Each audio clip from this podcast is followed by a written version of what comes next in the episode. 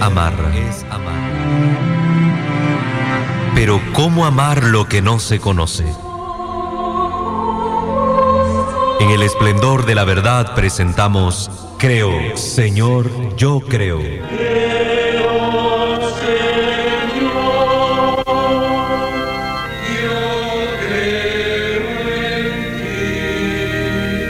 Juntos profundicemos en cómo es la vivencia cotidiana de nuestra fe. Escúchanos y conoce más sobre nuestra fe católica.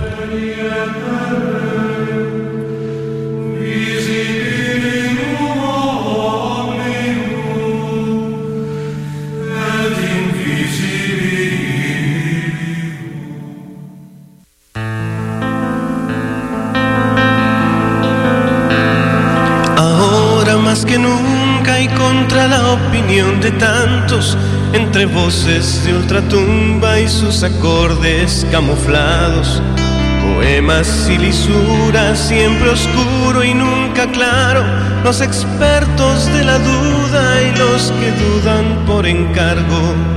Ahora más que nunca y aunque te parezca extraño, entre genios que aseguran que ahora ya nada es pecado, los óleos contra natura y el abuso de lo abstracto y en el ecran. Buenos días queridos hermanos, gracias por acompañarnos una vez más a esta su emisión del programa Creo Señor, yo creo que llega a ustedes gracias a la potente señal de Radio Católica El Esplendor de la Verdad 105.3 aquí en nuestra hermosa diócesis de Estelí. Como todos los lunes les acompaña este su servidor en Cristo, Walter Francisco Fajardo, seminarista de esta diócesis.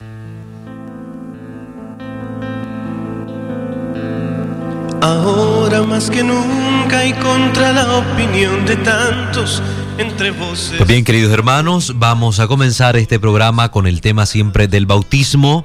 Estamos desarrollándolo en distintos capítulos.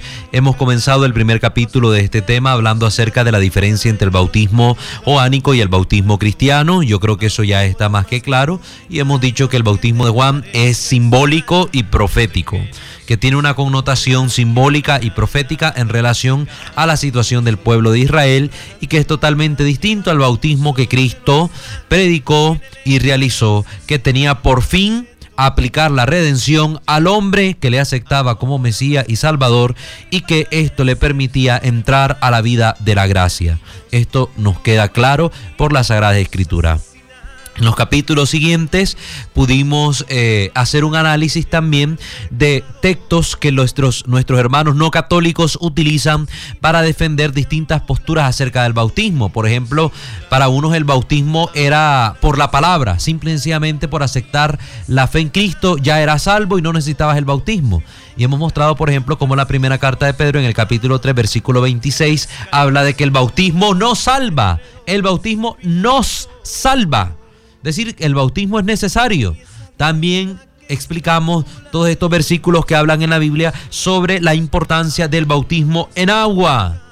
Jesucristo venía a bautizar con Espíritu Santo y fuego y el símbolo, el símbolo necesario, el elemento necesario para aplicar este bautismo, el agua, según lo que explica Juan, eh, ¿verdad? El Evangelio de Juan, cuando nos habla acerca de aquel diálogo entre Jesús y Nicodemo. Y le dice, el que no nace del agua y del espíritu no entrará en el reino de los cielos. Por tanto, queridos hermanos, tenemos que tener cuidado con estas doctrinas falsas predicadas en, en iglesias falsas que no tienen la verdad revelada estuve consultando eh, el documento que la iglesia diocesana de Estelí ha sacado sobre el segundo sínodo que se realizó aquí en la diócesis. Y en el anexo 1, en el primer anexo de este documento, se nos habla acerca del bautismo y se nos enseña cuáles son las iglesias que tienen bautismo válido y qué iglesias no tienen bautismo válido dentro de la diócesis. Dentro de la diócesis. Y era lamentable constatar cómo se nos dice que hay 107 iglesias, 107 iglesias dentro de la diócesis de Estelí, pues aquí en el territorio, que no tienen bautismo válido, que no tienen bautismo válido. Imagínese usted, 107 iglesias sin bautismo válido. Todos los cristianos que se han bautizado en esas denominaciones no tienen bautismo válido. ¿verdad? Eso hay que tenerlo presente. Eso está en el anexo primero, en el anexo primero del documento del segundo sino de la diócesis. Y tenemos dentro de las iglesias que no tienen bautismo válido. Se mencionan los testigos de Jehová, mormones, evangélicos, Cruzada Evangelista Mundial, Iglesia Alianza Cristiana y Misionera, Iglesia Cristiana Unida, Iglesia de Dios en Nicaragua, Iglesia del Nazareno en Nicaragua, Iglesia Evangélica de los Peregrinos, Iglesia Evangélica Misionera, Iglesias Evangélicas Independientes, Misión Centroamericana, Misión Evangelística Nicaragüense, Misiones Mundiales de Nicaragua, Iglesias Evangélicas. Se considera también inválido el bautismo de los pentecostales, que se nombran ahí todo este montón de iglesias pentecostales, especialmente la Asamblea de Dios en Nicaragua. Está, hay una lista enorme de iglesias eh, pentecostales, 80 iglesias pentecostales cuyo bautismo no es válido. También se considera inválido el bautismo de los adventistas, incluyendo ahí los adventistas del séptimo día, Iglesia de Dios del séptimo día, los cuáqueros, Ejército de Salvación y la Iglesia Luz del Mundo. También se considera inválido el bautismo de otras sectas como la, los espiritistas, espiritualistas, Rosacruces, Teósofos y la Iglesia Gnóstica. Igualmente la de la Convención Nacional Bautista de Nicaragua y de toda la Asamblea de Dios. Imagínense, hermanos, cuántos, cuántos hermanos que han sido bautizados por esas supuestas iglesias no tienen un bautismo válido. Lamentable situación. ¿Y a qué se debe la invalidez de ese bautismo? precisamente porque no hacen el bautismo mandatado por Jesucristo según la fórmula que Cristo da en el Evangelio de Mateo, la fórmula trinitaria. Vayan y bauticen, dice el Señor. Vayan y bauticen en el nombre del Padre, del Hijo y del Espíritu Santo. Y estas personas no realizan ese bautismo, realizan en el nombre de Jesucristo. Es decir, cambiando la fórmula que el mismo Jesucristo con su autoridad divina mandató que se realizara el bautismo. Con la fórmula que Cristo mandató, ellos no bautizan. Entonces el bautismo de todas estas iglesias es inválido. Es inválido. También en el programa pasado empecé a abordar el tema del bautismo de los niños. Y hacía una aclaración sobre estas prácticas que realizan en las sectas protestantes, donde en equivalencia al bautismo ellos practican la presentación de niños, tomando pie para ello de los textos del Antiguo Testamento, donde se da la ordenanza al pueblo judío de presentar a los niños en el templo. Y hemos aclarado que esta presentación, primero, es para los judíos. Nosotros no somos cristianos. Nosotros somos cristianos, no judíos. Somos cristianos, no judíos. No podemos nosotros andar haciendo prácticas judías. No somos entonces, queridos hermanos, nosotros los católicos, cristianos sectarios, para andar haciendo esas presentaciones en nuestros templos católicos. Y muchas veces nosotros nos prestamos precisamente a ese tipo de jueguitos.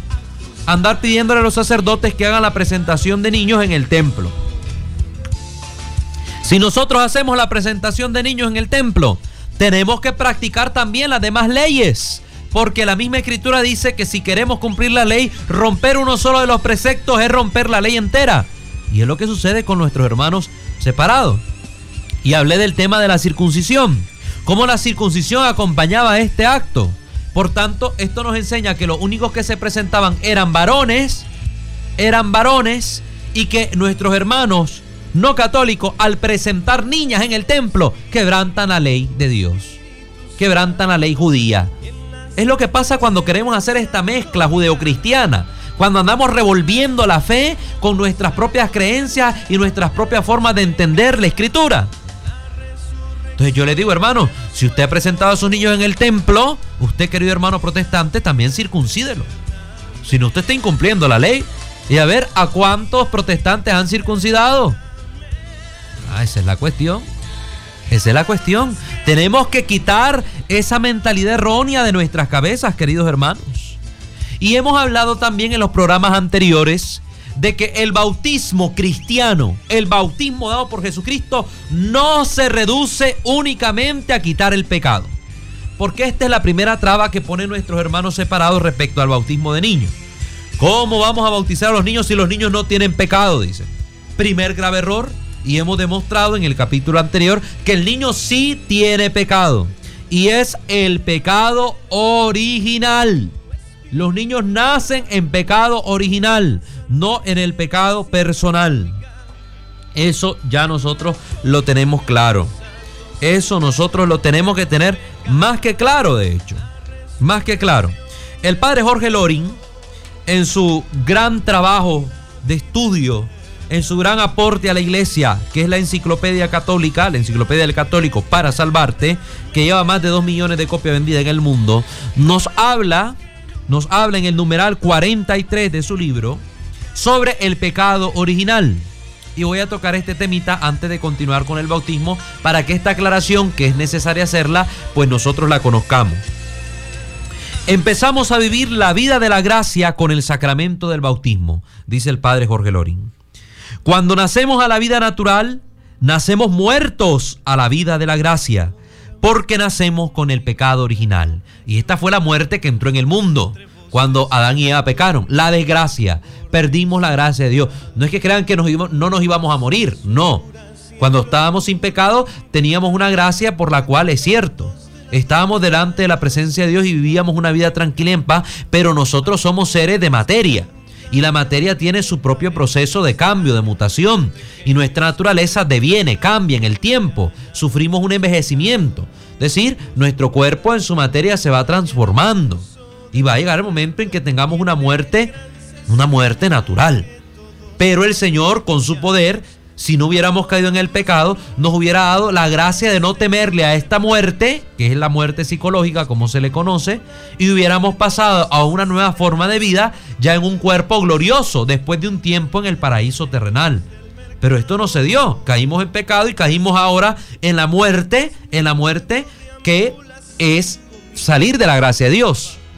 Y ahora también vivimos el proceso del temor a la muerte, a la muerte natural, que es la muerte psicológica. Entonces fue doble lo que recibimos como castigo debido al pecado original. Entonces cuando nacemos a la vida natural, nacemos muertos a la vida de la gracia, porque nacemos con el pecado original. El pecado original se lava con el bautismo.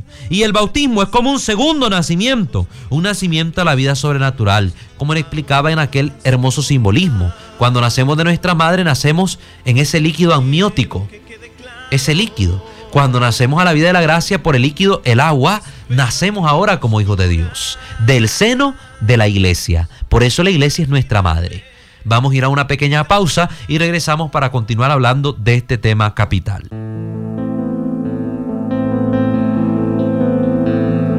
Ahora más que nunca y contra la opinión de tantos, entre voces de ultratumba y sus acordes camuflados Muchas gracias queridos hermanos por continuar con nosotros en el desarrollo de este tema sobre el bautismo, donde estamos hablando también acerca del pecado original para que entendamos por qué es necesario bautizar a los niños. Los niños nacen con este pecado original y estamos tomando eh, como referencia bibliográfica la enciclopedia del católico del padre Jorge Lorin para salvarte.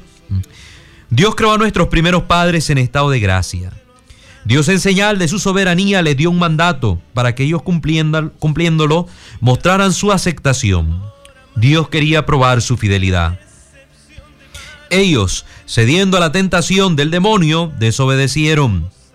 Puesto que el fin propio del precepto era probar la obediencia, no podemos medir la gravedad de la culpa por la, la acción exterior en que se manifiesta. El hombre creado por Dios en la justicia, sin embargo, por instigación del demonio, en el mismo comienzo de la historia, abusó de su libertad levantándose contra Dios. Este pecado de desobediencia fue el pecado original, llamado así, porque fue el primer pecado que se cometió en la tierra en los principios de la humanidad.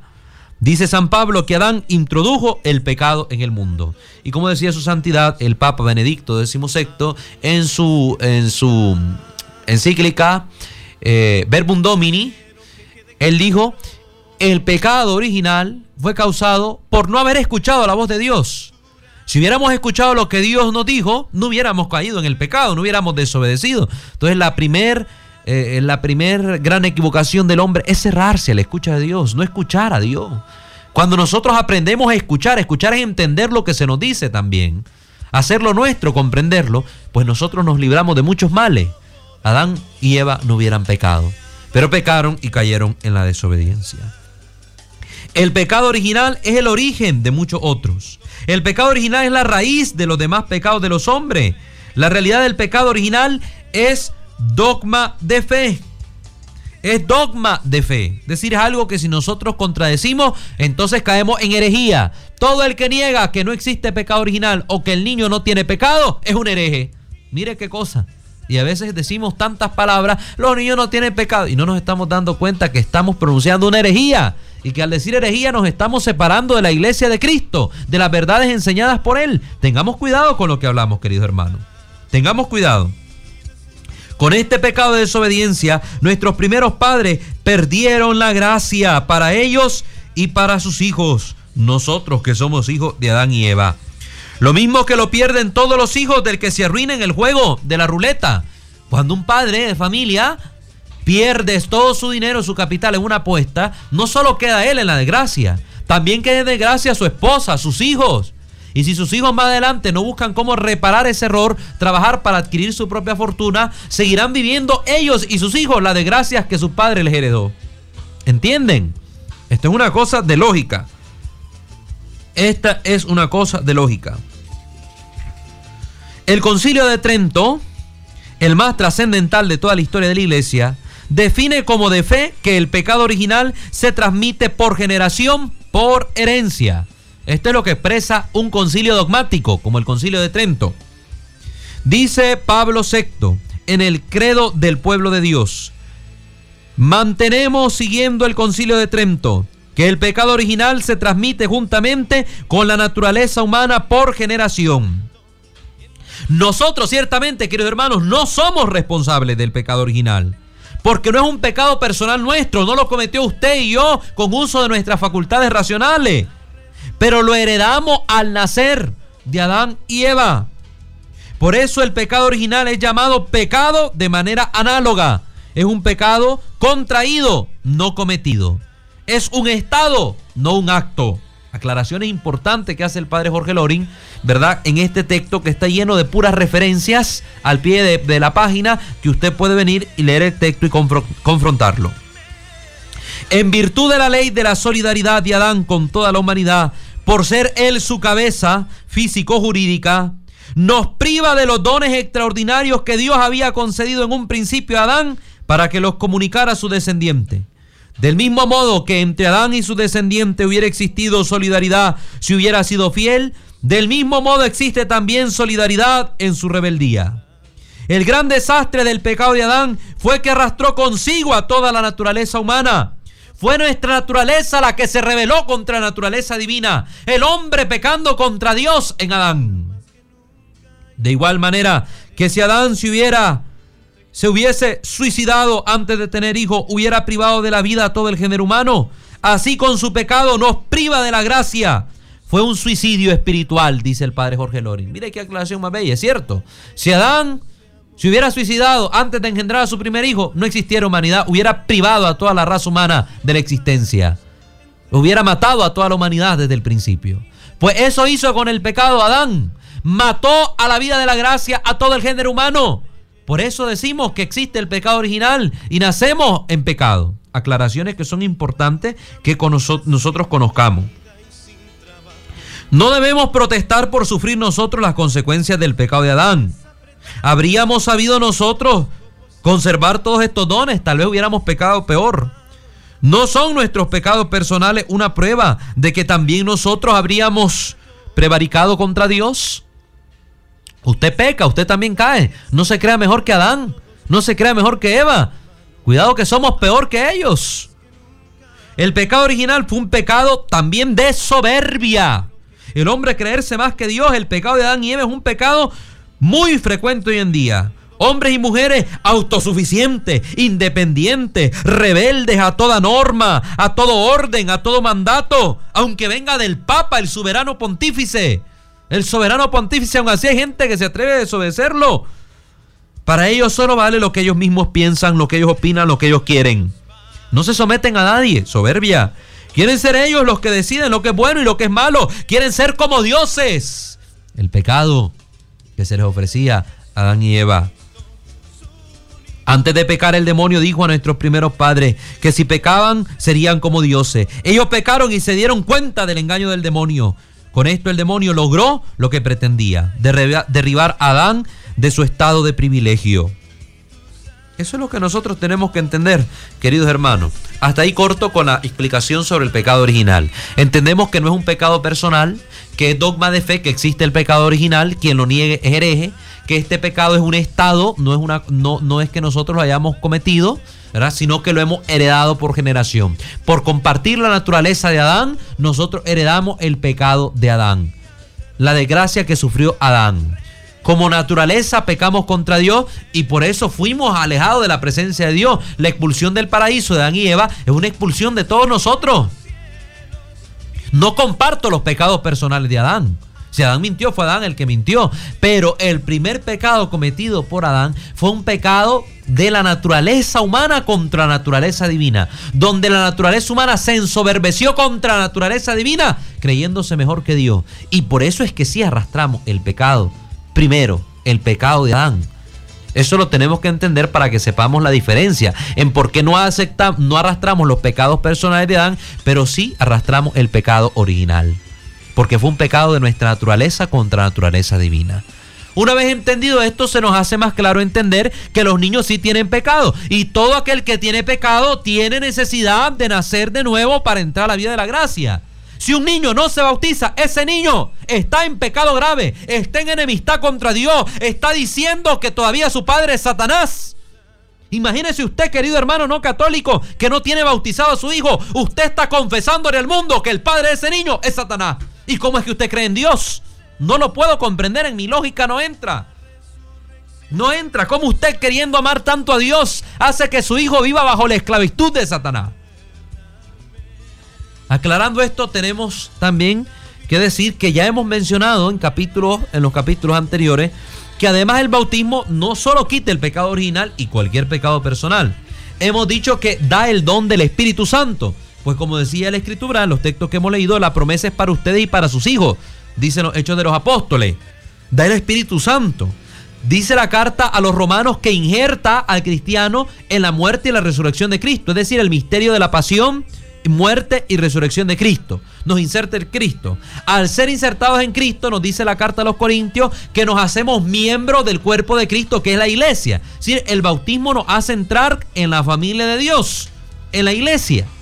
El bautismo, hemos dicho, también nos santifica, nos da la gracia santificante nos limpia y nos da esta gracia, estos auxilios divinos para ser santos como Dios quiere que seamos. Santos, como dijo Jesús, sean santos como vuestro Padre Celestial es santo.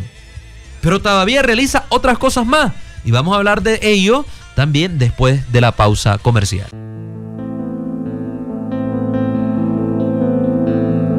Ahora más que nunca y contra la opinión de tantos, entre voces de ultratumba y sus acordes camuflados, poemas y lisuras, siempre oscuro y nunca claro, los expertos de la duda y los que dudan por encargo.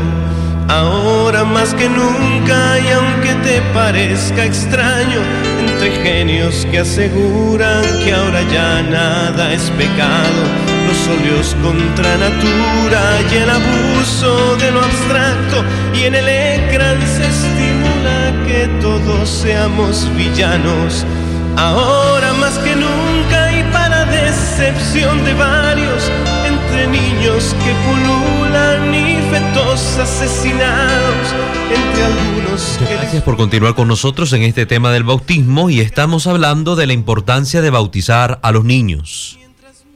La importancia de bautizar a los niños. Y hemos mencionado ya antes de la pausa comercial varios efectos que el bautismo trae a la vida de aquel que lo recibe. Negarle a un niño el bautismo es privarle de todos estos efectos.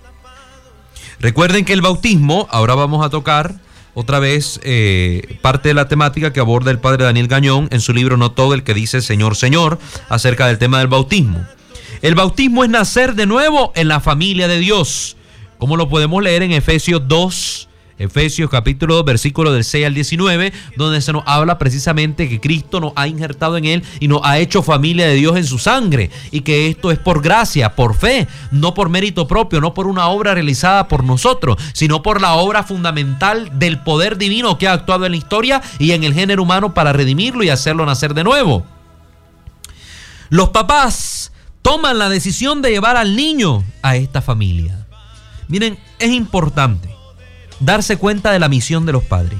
Cuando un niño nace en una familia, él no hace una, un arreglo antes, no hace antes un arreglo con su padre.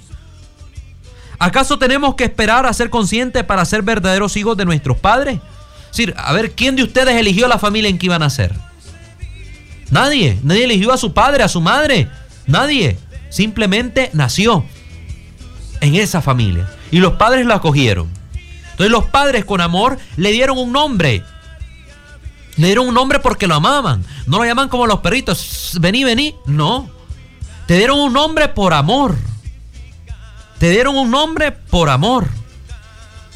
Además del nombre, además del nombre, tus padres te protegieron.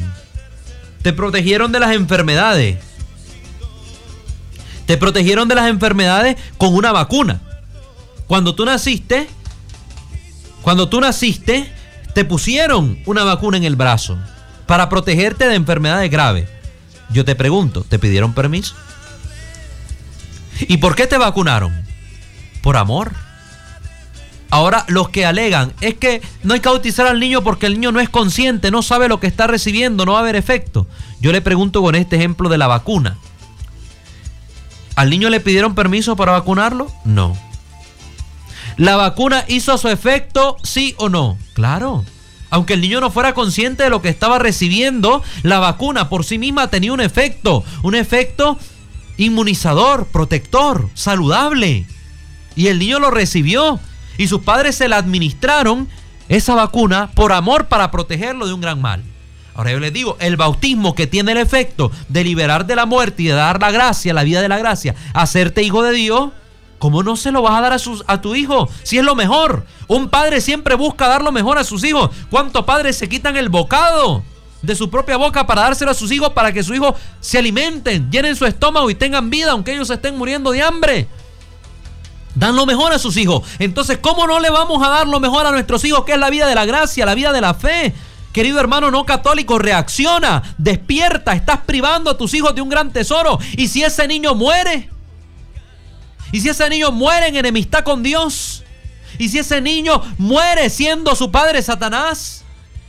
Y si ese niño muere sin la vida de la gracia, por mucho que tú ores, tú serás culpable ante Dios y en el juicio tendrás que dar cuenta ante el Señor por qué no trajiste a ese hijo tuyo a la vida de fe si se supone que tú eras creyente.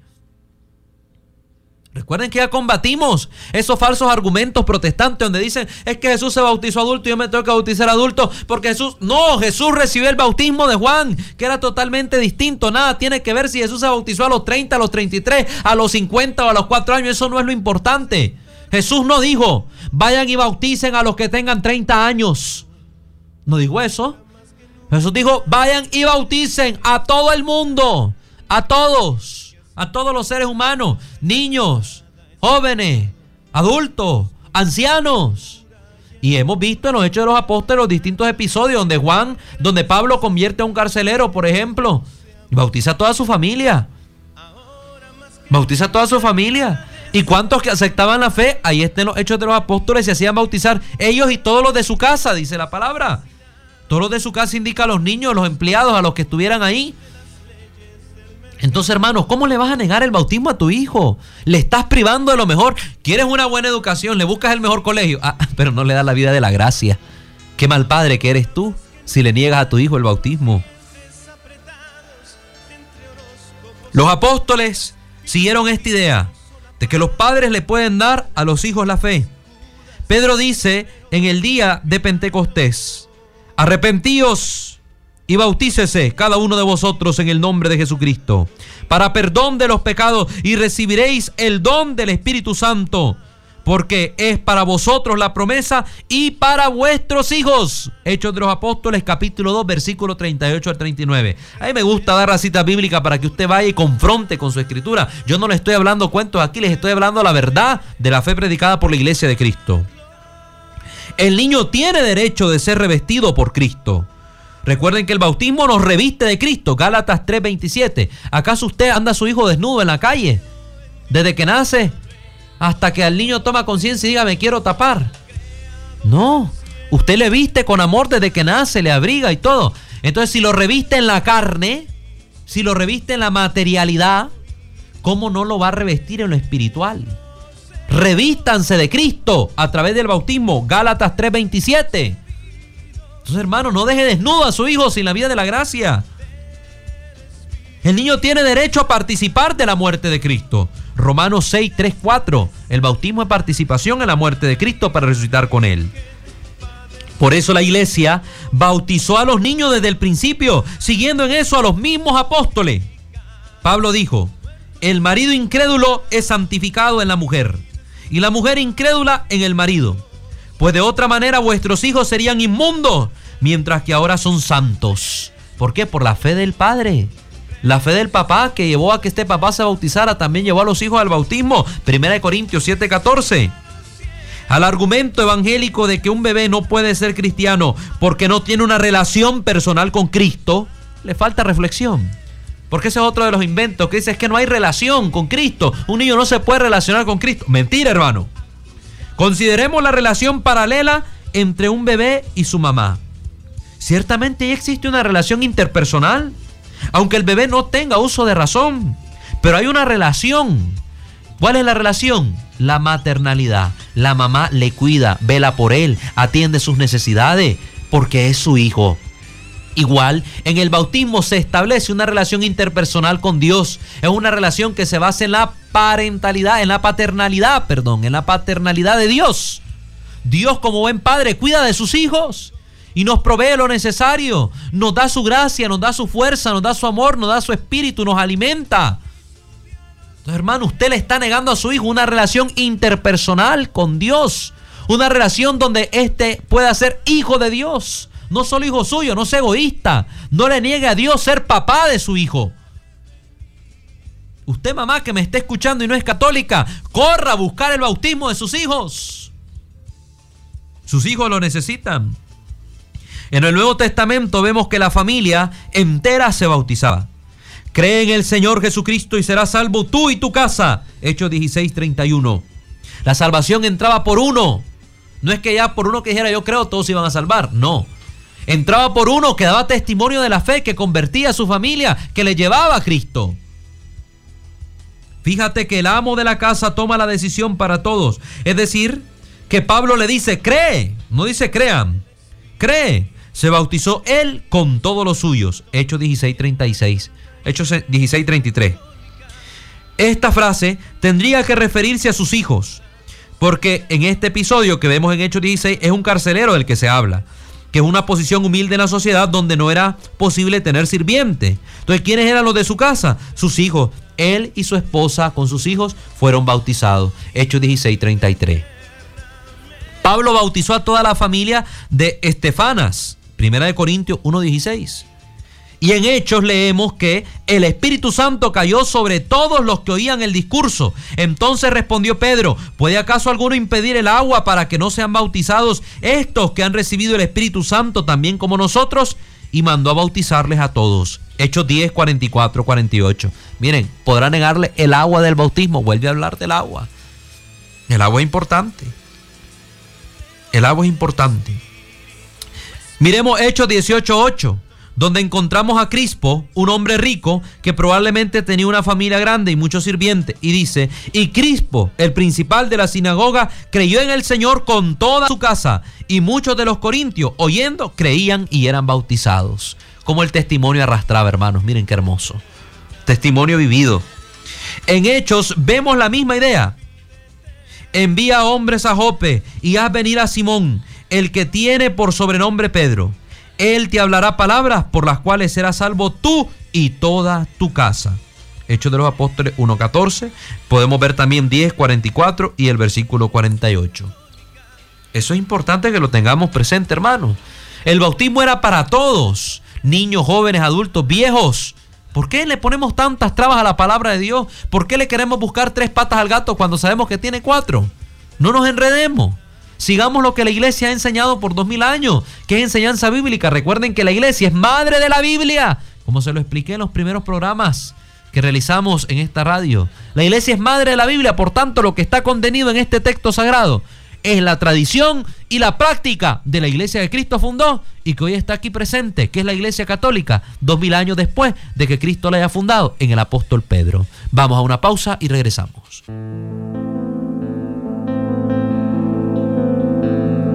Ahora más que nunca y contra la opinión de tantos. Muchas gracias por continuar con nosotros escuchando este programa Creo Señor Yo Creo, que llega a ustedes gracias a la señal de Radio Católica El Esplendor de la Verdad.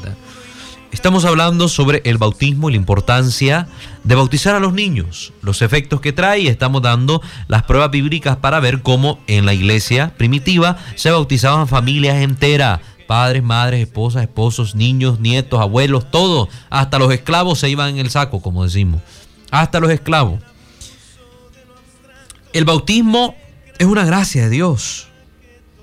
El pecado es una enfermedad del alma. Es un malestar en nuestra relación con Dios y también es una esclavitud.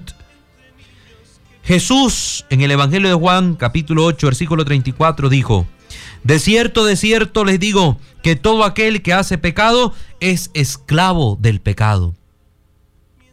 Y Jesús vino para los pecadores que él describe como enfermos. Marcos 2.17. Al oír esto Jesús les dijo, los sanos no tienen necesidad de, de, médicos, sino los enfermos. Jesús ha venido por los enfermos. Los niños nacen con una naturaleza humana caída y manchada por el pecado original, por la rebeldía de Adán, esta naturaleza está enferma y necesita la sanación de Jesús a través del lavamiento por el bautismo. Primera de Pedro 3:21. ¿Qué padre cuyo hijo esté enfermo le diría, tú eres un niño y no puedes decir por ti mismo, entonces no te voy a llevar al hospital hasta que seas mayor y puedas decidir si quieres ir o no? Se le muere el niño. Se le muere el niño. No, hermano, el papá que ama, como decía la misma escritura, ¿Qué padre hay que un hijo le pida un huevo y le dé un escorpión, un pedazo de pan y le dé una serpiente? No. Un padre que ama le da lo mejor a los hijos. Su hijo también está pidiendo a grito desde su corazón tener una relación personal con Cristo, ser parte de la familia de Cristo. No le niegue el agua del bautismo. ¿Recuerdas que al bautizarnos nos vestimos con Cristo? ¿No se preocupan los padres de que su hijo tenga comida, medicina y todo tipo de cuidado? Se le pregunta de, antemano al niño si quiere vestirse antes de poner la ropa. No, simplemente el papá se lo pone para abrigarlo, le da la comida para que se alimente. El bautizar a los niños demuestra que la unión con Dios es iniciativa de Él antes que del hombre, porque un niño no sabe nada. La historia de la salvación nos muestra que Dios siempre es el que toma la iniciativa a relacionarse con nosotros. Cuando éramos débiles, siendo enemigos, fuimos reconciliados con Dios por la muerte de su Hijo. Romanos 5, 6 y versículo 10. Éramos sus enemigos. Y Dios actuó por medio de Jesucristo sin pedirnos nuestra opinión o esperar que le pudiéramos responder. Sin que reconocieran a Jesús, los papás traían a Él los niños para que los tocara. Lucas 18, 15.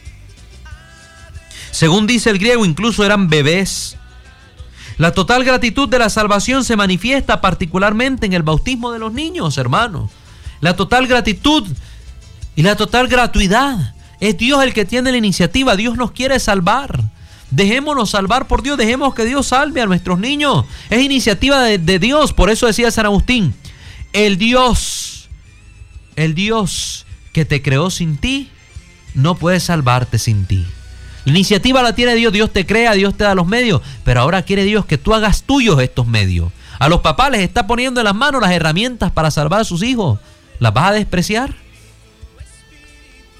Jesús nunca ordenó bautizar solamente a los adultos, que me traiga cualquier protestante con cita bíblica en mano, donde Jesús ordena únicamente el bautismo de adultos. Dice la escritura, id y haced discípulos a todas las naciones, bautizándolos en el nombre del Padre y del Hijo y del Espíritu Santo, enseñándoles que guarden todas las cosas que os mandado. Mateo 28, 19, 20. El orden de las palabras es interesante en este mandato del Señor. Jesús dice bautizar antes que enseñar. Incluso la enseñanza nos permite adquirir lo, lo enseñado cuando tenemos uso de razón.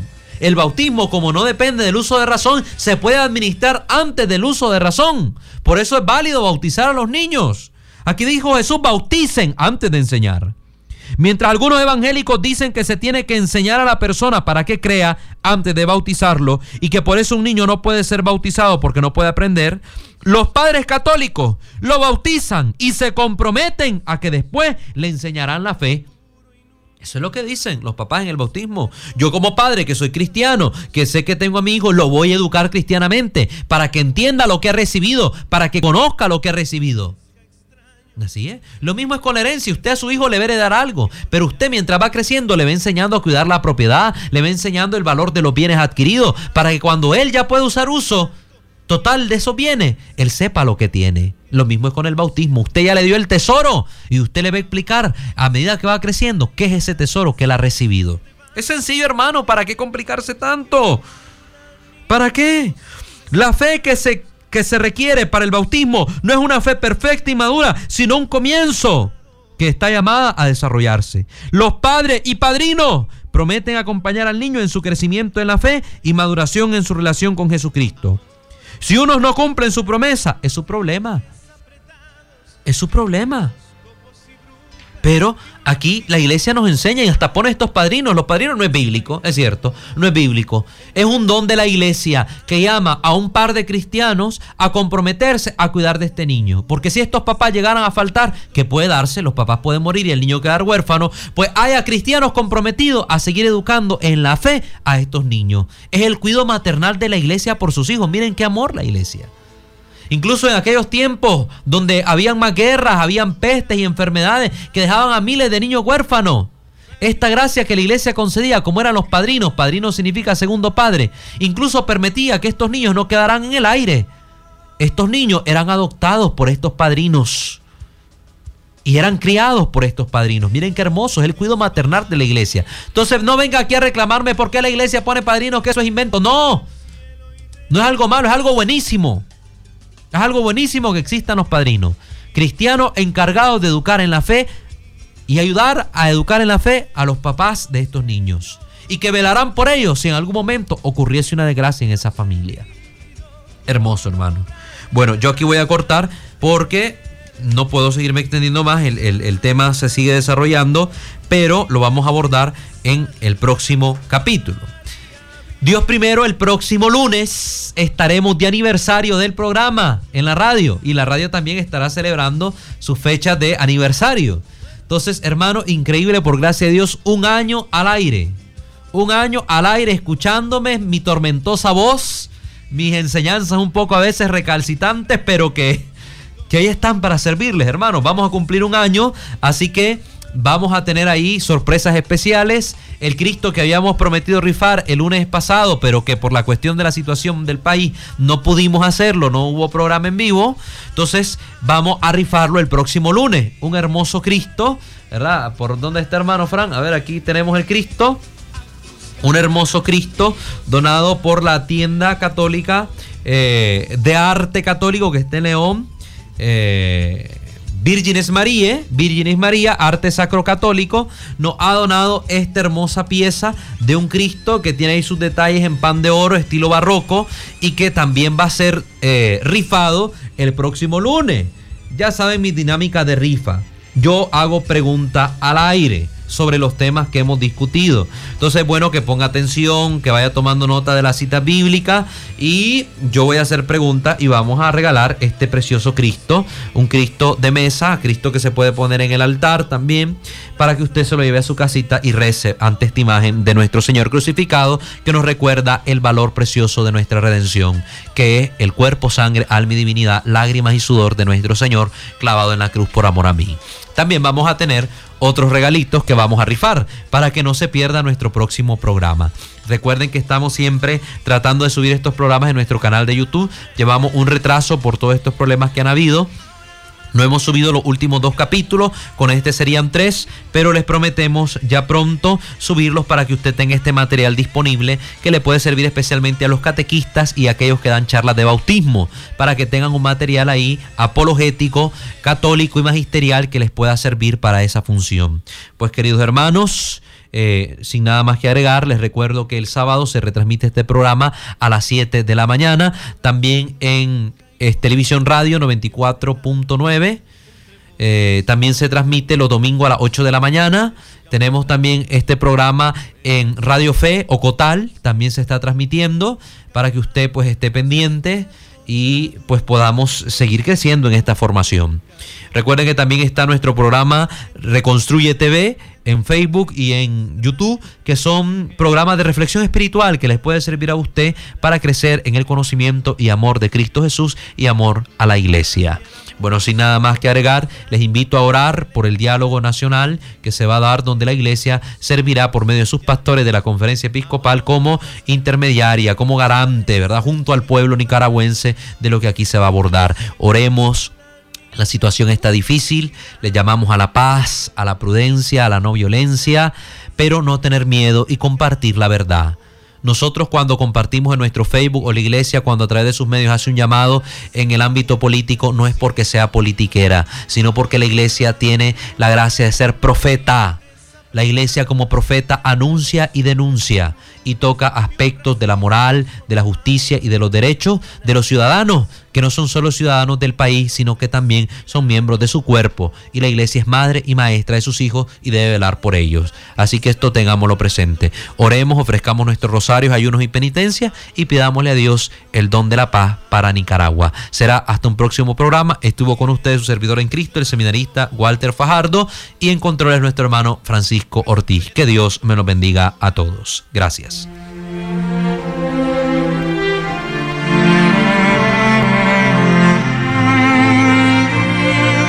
Creer es amar. Pero ¿cómo amar lo que no se conoce? En el esplendor de la verdad hemos presentado Creo, Señor, yo creo.